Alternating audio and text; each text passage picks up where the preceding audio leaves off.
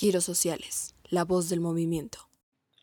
En 1999 estalló la huelga contra el alza de cuotas en la UNAM y 17 años después los fundamentos que dio inicio a ese movimiento estudiantil son vigentes. El avance en la privatización se da por otras vías y es necesario que las nuevas generaciones tomen conciencia en ello. En cuotas no habrá marcha, aseguró Barnes. Con tres meses de manipulación mediática, en 1999, el entonces rector Francisco Barnes de Castro impuso el alza de cuotas en la UNAM, un pago por semestre de 3.360 pesos para bachillerato y 2.040 para licenciatura, cada uno por alumno. Creyó poder manejar políticamente al movimiento estudiantil en ascenso, con menosprecio y autoritarismo.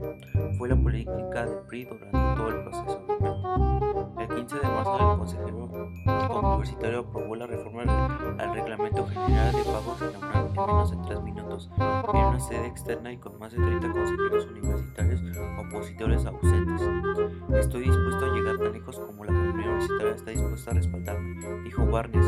207 días después, el 12, de noviembre, renunciaría para dejarlo con 7 meses en huelga. Durante la lucha se encontraron cámaras en lámparas y micrófonos en baños, se anunciaron sanciones universitarias el jurídico de cada plantel levantó actas penales contra activistas, funcionarios, alentaron la formación de grupos antiparistas y contrataron gente con grupos de choque para retomar los planteles. Rectoría desconoció la representación democrática del movimiento estudiantil como interlocutor válido y maniobró para de Huelga del CGH. El CGH era primera consciente de que no solo eran las cuotas, sino las políticas implementadas en los últimos años. El movimiento estudiantil sabía que la firmeza del gobierno y su empeño por terminar la huelga tenía causas profundas en la firme Tratado de Libre Comercio, que cinco años atrás dictó la necesidad de crear políticas educativas destinadas a integrar la educación con un mercado competitivo y desligar de las responsabilidades del Estado. La subordinación de la política de Washington exigía al gobierno la implementación de reformas acordes al nuevo modelo de apertura económica basado en la privatización de empresas públicas, desregulación de mercados, descentralización de paraestatales y universidades públicas y privatización de los servicios sociales.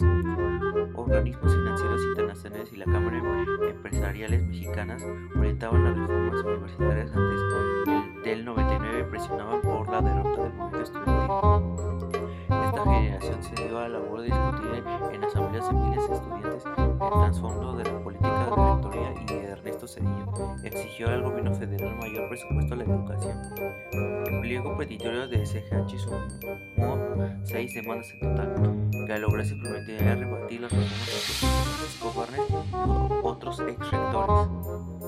El gobierno antidemocrático de la UNAM y la representación formal de la comunidad universitaria de los consejos técnicos y el consejo universitario llegó al movimiento estudiantil a su desconocimiento. Se cuestiona a la Junta de Gobierno como una casta de funcionarios con poder en pleno en la universidad. El movimiento formado, el CGH, son representantes votados por cada asamblea por la escuela, con derecho a, a su voz y voto, que abordaban los resultados enviados cada semana. Tras 15 días de liderazgo en la UNAM, el consejero estudiantil universitario CEU perdió legitimidad por sus políticas afines al PRD. CEU abandonó la huelga en algunos planteles donde quedó en minoría fue sancionado o cuestionado por actuar a espaldas de la asamblea. Dos grandes tendencias surgieron en el movimiento estudiantil, ultras y moderados, les llamaban la prensa.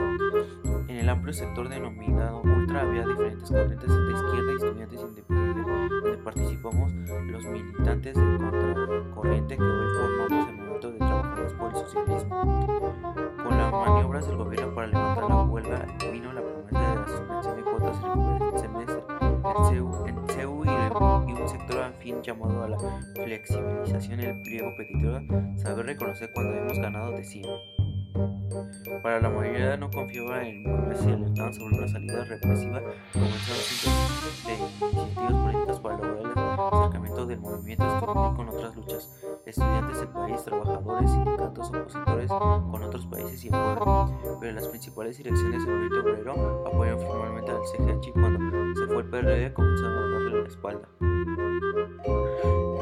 Y por último, por la importancia de esta lucha, el régimen cerró filas para enfrentar la resistencia estudiantil, gobiernos, partidos, patronales, medios de de comunicación, iglesias, empresarios, burocracias sindicales e intelectuales lanzaron secuestraron la UNAM, sacaron las instalaciones, vándalos, fósiles, solo buscan comer gratis y emborracharse. Tienen fetos enterrados en los campos de fútbol, son terroristas. Así llegó al final un plebiscito impulsado por el rector y apoyado por el PRD y un center de personalidades académicas afines al PRI y dirigentes sindicales y los principales intelectuales progresistas como Elena Poniatowska, Carlos Monsiváis y el poeta Javier Sicilia. Así el gobierno avaló la toma de una contra la entrada de la Policía Federal y la detención de un millar de estudiantes. Un duro golpe al movimiento estudiantil que impuso a un retroceso y la derrota parcial de la lucha que se con los años por el freno que significó por un nuevo intento de alza de cuentas y las grandes elecciones que han dejado este momento para las nuevas generaciones.